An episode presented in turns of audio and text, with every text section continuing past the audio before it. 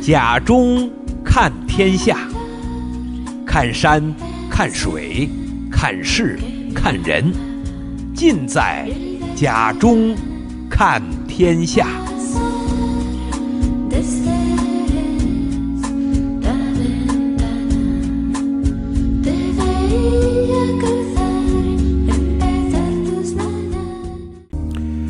听众朋友，大家好，呃，又到了看天下的节目时间啊，我是贾中。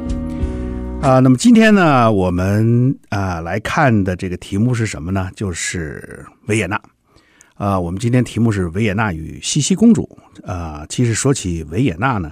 人们首先想到的应该是世界音乐之都啊这一个称号。那么它是蓝色多瑙河诞生的地方。呃，那么去过维也纳的朋友都应该知道，这是一个啊艺术、科学、学术、音乐大师。这个遗迹不断啊，那么有几个世纪人文荟萃的这么一个啊地方，呃，但是有一个人的名字，您如果去过这个地方呢，一定也有听说过，那就是啊茜茜公主。那么今年的呃去年的冬天吧，啊，我这个和几个朋友一起呢来到维也纳啊，这个在维也纳的短暂的这么几天的时间里头呢，呃，这个每天感受着。呃，这个艺术的这种氛围，呃，维也纳每每一个被阳光这个温暖的这个日子里呢，都其实呢都是非常醉人的。那么你感觉到呼啸而过的电车，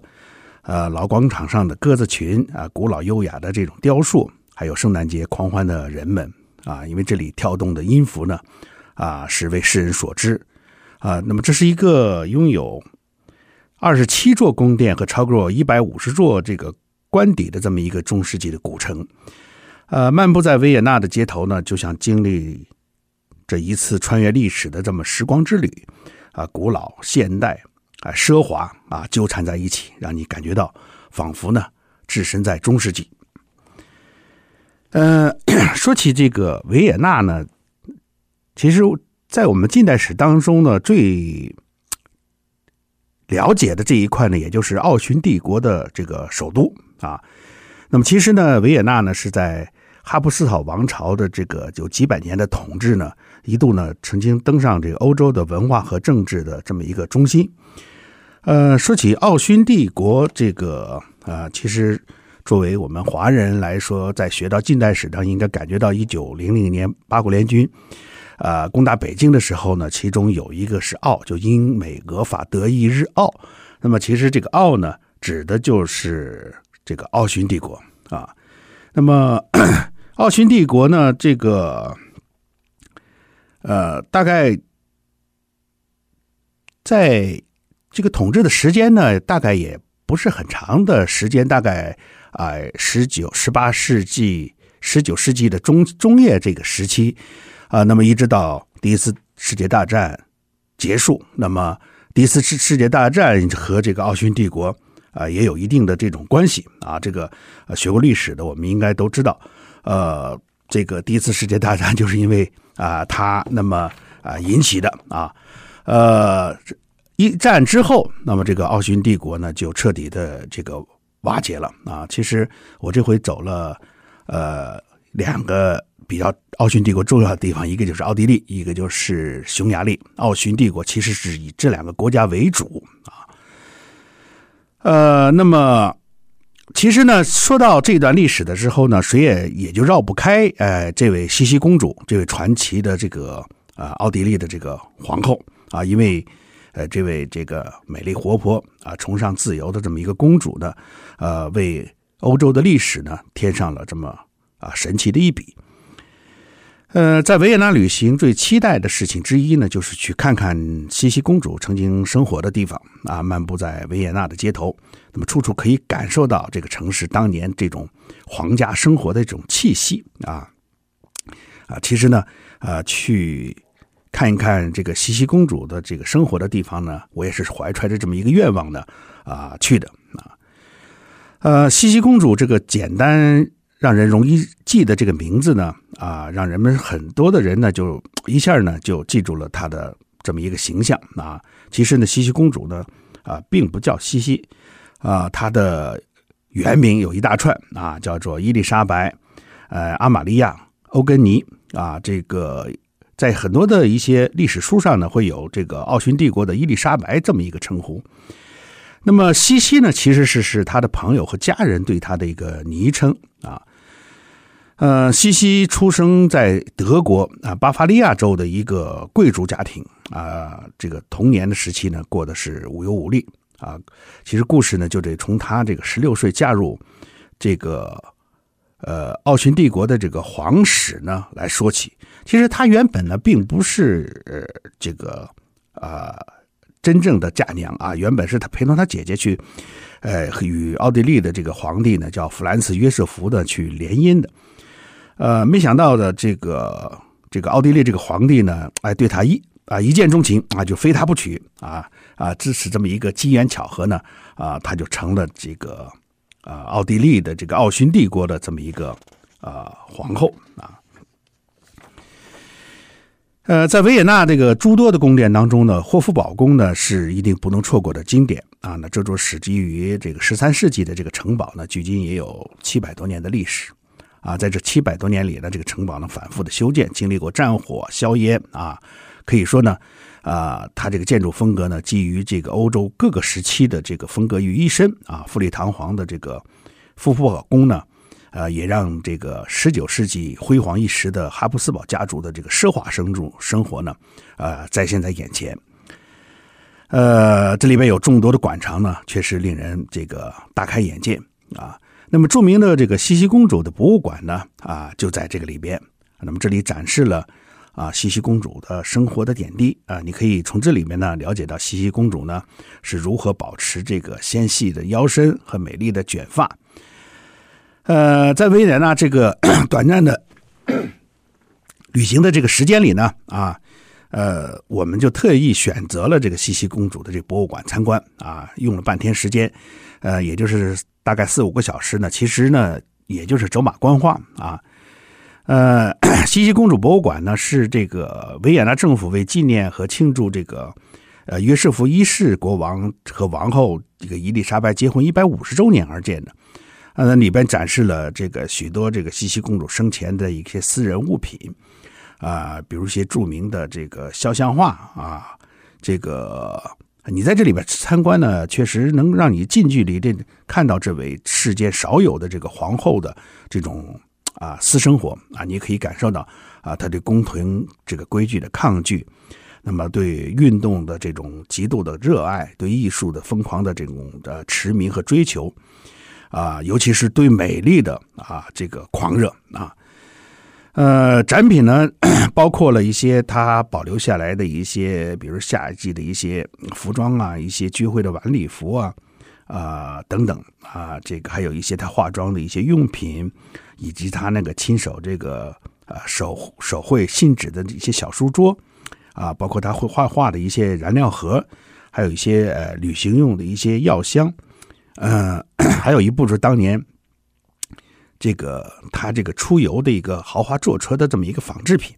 啊，以致他被刺以后的这个啊面部的这个石膏像。嗯，那么回忆起茜茜公主，人们的记忆大多是这个美国电影里茜茜公主的形象啊啊，这个高贵迷人、纯真的又热烈啊，与弗兰茨一世在梦幻的这个爱情这个故事呢，确实令不少的这个少女呢啊心仪。啊，作为一个美丽而又深受爱戴的这么一个皇后，茜茜公主呢，其实早已成为一种偶像级的这么一种人物。呃，在霍夫堡宫里的茜茜公主这个博物馆呢，展示了其实是茜茜公主神话之后的啊一个真实啊。那么你可以这个感觉到她其实啊还是一个向往美丽、向往生活的啊这么一个人。呃。茜茜公主从一个普通的巴伐利亚的这个少女，到意外的 成为这个奥地利的这个皇后，啊，直至到一八九八年的日内瓦，日内瓦呢不幸遇刺，啊，这位神奇皇后的精彩和忙碌的一生呢，那么在这个博物馆里呢，都呃一一体现。呃，在维也纳的西南部呢，还有一个呃非常漂亮的一个巴洛克式的建筑，那就是美泉宫啊。这个呃，这个美泉宫呢，已经被列为呃世界文化啊遗产的这个名录。那么，美国电影《茜茜公主》的拍摄地呢，其实就是在美泉宫啊。我们这次呢，也专门去呃到这个美泉宫去去看了看啊。时光倒流呢，回到这个呃上一个世纪啊，这个。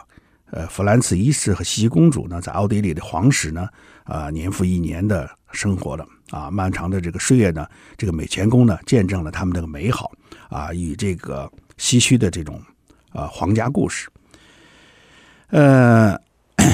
霍夫堡宫和美泉宫呢，可以说是维也纳的这个呃骄傲啊。那么在世人眼里呢，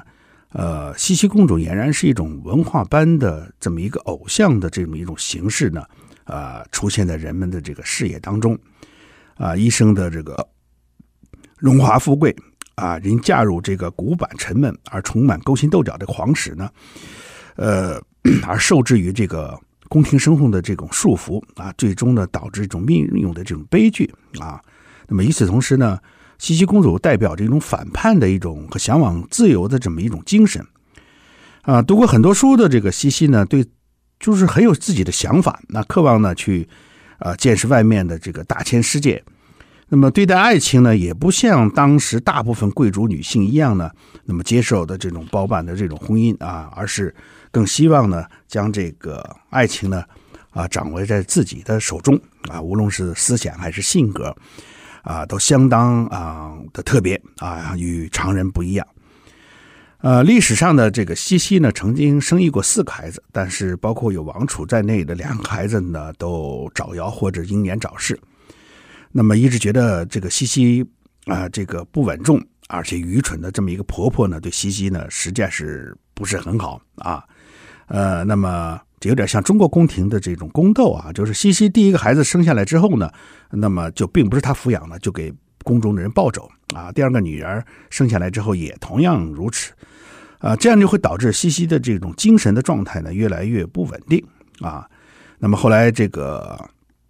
西西带着两个女儿呢前往匈牙利度假，当时呢只有两岁的一个长女呢啊因染病去世啊，这更是给了她呢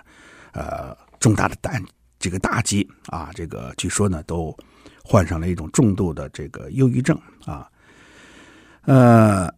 其实呢，这个应该讲，弗兰茨一世对西西呢，这个应该是啊，也是非常好的。但是呢，就是由于其实好归好，但是他们之间呢，并没有什么爱情啊。当然，皇家呢本身就是这样，皇家并不是要有爱情的啊。呃，那么 西西呢，长期的压抑之下呢，就试图反抗啊，反而呢就。这个让婆婆呢就看不惯她这种，这个这个呃做法啊，呃这么一一连串的这种勾动呢，形成了这么一段历史的这么一种啊这个回复啊。呃，其实 我们都知道，这个奥地利的这个皇后本来不应该是茜茜公主的，应该是她的姐姐的，叫 Helen 啊。哪知道呢，就是啊阴错阳差啊，所以的这个呃茜茜公主呢，其实也觉得自己呢。啊，非常的这个啊愤不平啊，就是虽然贵为一国这皇后呢，却连呃掌控自己的孩子的这种权利都没有啊，所以她的反抗精神呢非常的这种强烈啊。之后呢，这个茜茜公主呢就迷恋上了这个减肥美容啊，最主要的就是塑身啊啊，这个她明白只有自己能依靠的这个皇帝呢，只有这个弗兰茨约瑟夫啊，而她的美的美貌呢，确实就是她的最大的武器。呃，那么 茜茜公主都究竟有多美呢？作为这个普鲁士的这个王妃和维多利亚的公主啊，呃，他们见到茜茜公主后之后呢，就写信说，啊，这个皇后的美呢，简直是无与伦比的，她非常迷人。不过看上去像是瘦身过度了，就是呃，那个时候那个时期的女性呢，都是呃为了这个这个呃，在上流社会啊都要瘦身啊，呃，但是呢。这样的话呢，会显得他们的这个腰呢格外的细啊。对比之下呢，这个上围更加的明显啊，腰呢细，胸大，这就是呃古代欧洲呢男人对审美的一贯的一种要求啊。呃，其实呢，呃，束腰呢并不是啊很舒服啊，但是呢，呃，为了美啊，也只能是这样。啊，茜茜公主呢，更是一个束腰的这么一个疯狂的这么一个爱好者，啊，又非常之这个怕这个啊肥胖啊，这个呃，即使怀孕了，她也是要束身啊。呃，西西公主腰围有多少呢？就是现在呢，据说呢，就是把腰围要控制到四十点五厘米，啊，我不知道这个腰 这个是下来要到底有多细。啊，再配上这个古代的古典的这个裙装啊，这个西西公主的这个这个腰呢，简直呢小的这个吓人啊！啊，其实呢，这个她的婆婆也希望她能放弃这种束腰啊，这个呃为王室呢再生一个孩子，但是茜茜公主对于婆婆的要求呢置之不理，反而呢对这种啊束腰的这种渴望呢就更加的这种疯狂了。呃，其实我们在看过美国电影，有一个《乱世佳人》嗯当中的有一段情节，应该就知道呢。斯嘉丽呢，为了束腰呢，就是让黑人的这个保姆呢，在后面呢啊，直接踹上几脚，使劲的在绷紧这个啊绳子啊。啊，茜茜公主这个束腰就更加离谱了啊！她这个据说呢啊，带上这一个束腰呢，要拉扯呢一个多小时啊，为了让这个这个腰呢显得更细一点。啊，茜茜公主的这个啊，平日里的保养呢，也是颇费心思啊。她睡觉的时候呢，还要在腰部呢，这个敷上这个苹果醋啊，这个注意这个保持的这个啊皮肤的这样的一种滋润啊。那么只要超过这个五十厘米的腰围呢，啊，她就会绝食啊。因此呢，茜茜公主呢，曾经患过贫血呀、啊、肺结核啊啊等等这些疾病啊。平时呢，和咳嗽呢，说不出话来。啊，即使这样啊，这个茜茜公主呢，也这个没有忘记控制饮食啊，一旦胖了就干脆绝食，啊，束腰是更是一天不能少。呃，茜茜公主一心想让自己成为王宫里最美的女人啊，那又怎样呢？她晚年呢却是孤独无依啊，不仅丈夫呢不太理解她，婆婆呢就是更是欺负的啊。可怜的茜茜公主最后因为这个束腰呢，还付出了这种生命的这个代价。呃，一八九八年，茜茜公主在维也纳旅行的时候呢，就是因为束腰啊，这个被这个就刺杀之后呢，呃，来不及治疗啊，最后呢，呃，付出了代价啊。有人说呢，茜茜公主是为了美丽呢，付出了一种生命的代价。呃，对于这个超凡的美貌呢，确实呢，啊、也给世人留下了很多的这种啊赞美呃之词啊。呃，说来说去呢，人总是 要有一种结束呢。茜茜公主的这个结束也是啊、一种啊、一种命运或者一种宿命啊啊、呃。其实呢，我觉得有点像那个啊、英国王妃戴安娜的这样的一个命运啊。其实呃说来之后呢，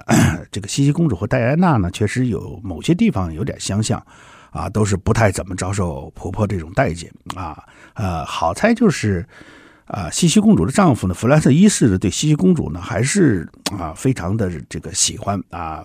但是呢，呃，好像查尔斯王子对戴安娜王妃呢，就不是那样啊。呃，命运呢，哎，总是总是这样啊。呃，那么当第一次世界大战之前呢，整个欧洲呢都是那么啊动荡啊，人们呢都有一种啊非常严重的这种啊仇富心理啊，因此呢，这个茜茜公主呢。呃，也正是在这个时候呢，啊、这个在维也纳呢，被这个啊、一个不出名的这么人，呃，一个呃刺杀了啊，呃，所以说实际上呢，他处于这种戴安娜的这种悲剧式的结局呢，啊、啊、也就不为过了啊。呃，对于我而言，西维也纳却有着一种这个呃超超现实的一种古典的气氛啊，这个。每天的漫步街头啊，最常听到的这种声音呢，往往就是马蹄小跑呢，走走在石板路上呢，发出那种踏踏踏踏的这种声音啊，听了真是非常的好听啊。这就是中世纪的马车呢，时常的从你的身边呢走过啊，你哎偶尔给他们这个让路啊，使我总想起这个电影描述的那个那个时期的一种光景啊，就上个时期那种光景。呃，我总觉得我们是否在置身在这种现在的社会，哎，就时而这个感叹啊，这个时光呢，在这里有一个漩涡，总是把历史过往丰富的一种古典呢，啊，与现代空凡的这个我们呢，这个搅拌在一起，那么相互在交织啊，像麻花一样啊，扭在一起啊，分不清这个以往，那么还是未来。呃，或许脚下踏的这块石砖呢，就是几百年前这种风风雨雨的这种见证啊。啊，就这样闲逛着啊，不知不觉的呢，就来到了维也纳的这个市政广场啊。抬头望去呢，有一个著名的咖啡馆呢，啊，映入眼帘。啊，这个一查呢，啊，这个叫兰特曼咖啡馆啊，这是非常有名的咖啡馆。这是一八七三年这个开业的这么一个很著名的这个咖啡馆。啊，里边的经营的是传统的这个维也纳的这个美食，还有是甜点啊，这个呃，当然。有咖有有咖啡，还有茶，啊、据说呢，很多的名人呢，啊、都走到啊、去过这个这个咖啡馆。当然，呃，一八七三年那个时期呢，应该茜茜公主呢，啊、正好也活在那个时期啊、呃。我现在没有看到资料说茜茜公主，呃，这个来过这个咖啡馆，但是呢，啊、呃，据说呢，这个 呃，饰演茜茜公主的这个呃这位演员啊。那么就专门来到这个咖啡馆体验那个啊维也纳的这么一种生活啊，其实你信步走入呢，呃，总感觉到这个仿佛时光在倒流啊啊！由于古老的这种历史之优越的这种地势呢，啊，兰特曼咖啡馆呢确实迎来了很多这个名人的这种拜访啊。那么就是呃，你或想啊，在这里边呢，点上一杯这个西西公主茶啊，冥想一下啊，这位美丽的这个。公主呢，穿着她特有的那个束胸裙啊，坐在某一个角落啊，手里就端着这么一杯西西公主茶啊，在向你致意。啊，其实到了维也纳，我听说这个 茜茜公主茶的也挺有趣的啊，说是这个茜茜公主呢啊，嫁入皇家之后呢，就是得了这种啊这种抑郁症啊，这种呃就不爱吃不爱喝啊，呃 这个。这工人呢，就派这个这仆人呢，就就来服侍他。那么有一个老仆人呢，呃，为了能够 希望那个茜茜公主能够喝一点东西，吃一点东西呢，啊，就特意呢用一杯这个呃上好的红茶呢，啊，用欧洲的威士忌酒调了一下，啊，希望呢他能换一种口味呢，啊，能引起他的注意。呃，恰巧的是，茜茜公主喝了这杯独特的这种美酒加茶啊。之后呢，感觉这个，呃，非常良好，啊，于是呢，这个茜茜公主就要求他们呢，啊，就是今后用这种方子呢，就给她泡茶喝，啊，因此呢，呃，日复一日，年复一年，他一直呃喝这种茶，啊，到最后呢，哎，呃，这个原来茜茜公主很难医治的一些疾病呢，却这个时候呢都好了。啊，当然说，于时症是不是呃和喝茶有关系呢？我也无从考证啊。但是呢，确实这个茶，呃，和酒加在一起呢，呃，啊、会提高一种免疫力，呃，或者现在人们在抗疫当中呢，说是比如产白陈皮煮白茶能提高免疫力一样。那么我在德国也看到一叫美酒，真正的美酒加咖啡，就是用欧洲的威士忌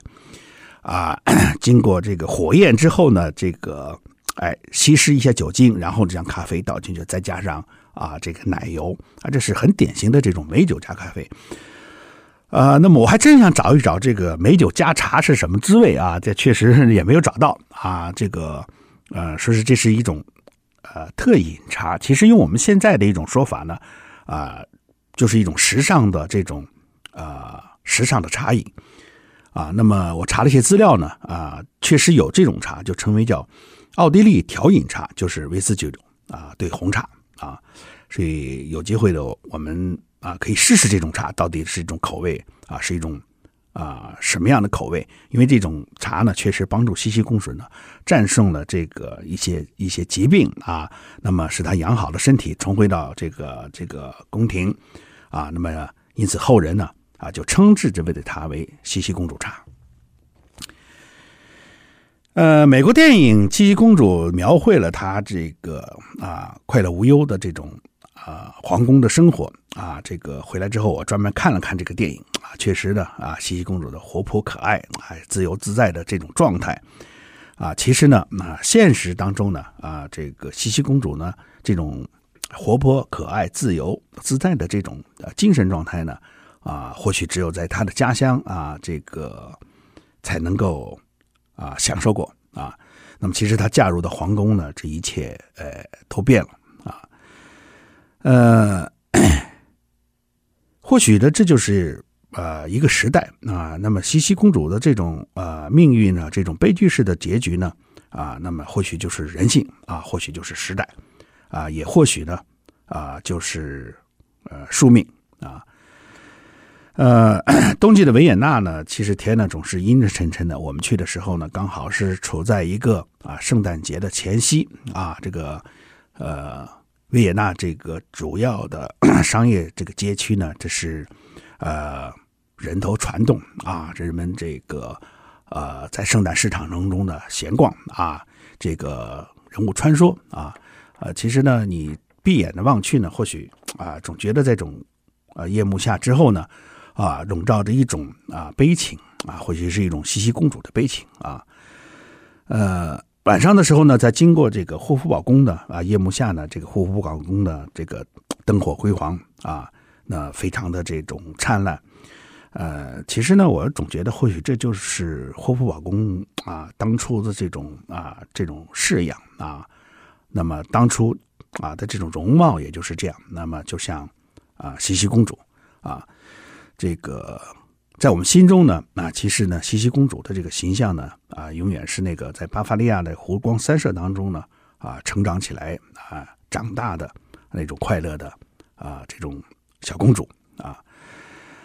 呃，维也纳之旅是短暂的，维也纳的这个之旅呢，啊，给我留下了深刻的印象呢，其实并不是蓝色多瑙河啊，也并不是这个人文啊，确实是。茜茜公主的这种啊形象啊，呃，参观完美国美泉宫的时候，我特意买了一罐这个维也纳的这个红茶啊。据说这个红茶呢，加上威士忌酒呢，呃，就可以调出这种啊茜茜公主的茶啊。我试着看看，有机会的时候呢，我去调一杯这样的茶，去感受一下啊维也纳的浪漫啊。好，呃，时间关系，我们今天的节目呢就到了这里啊。感谢大家的收听啊，我们下次节目时间。再见啊！谢谢各位。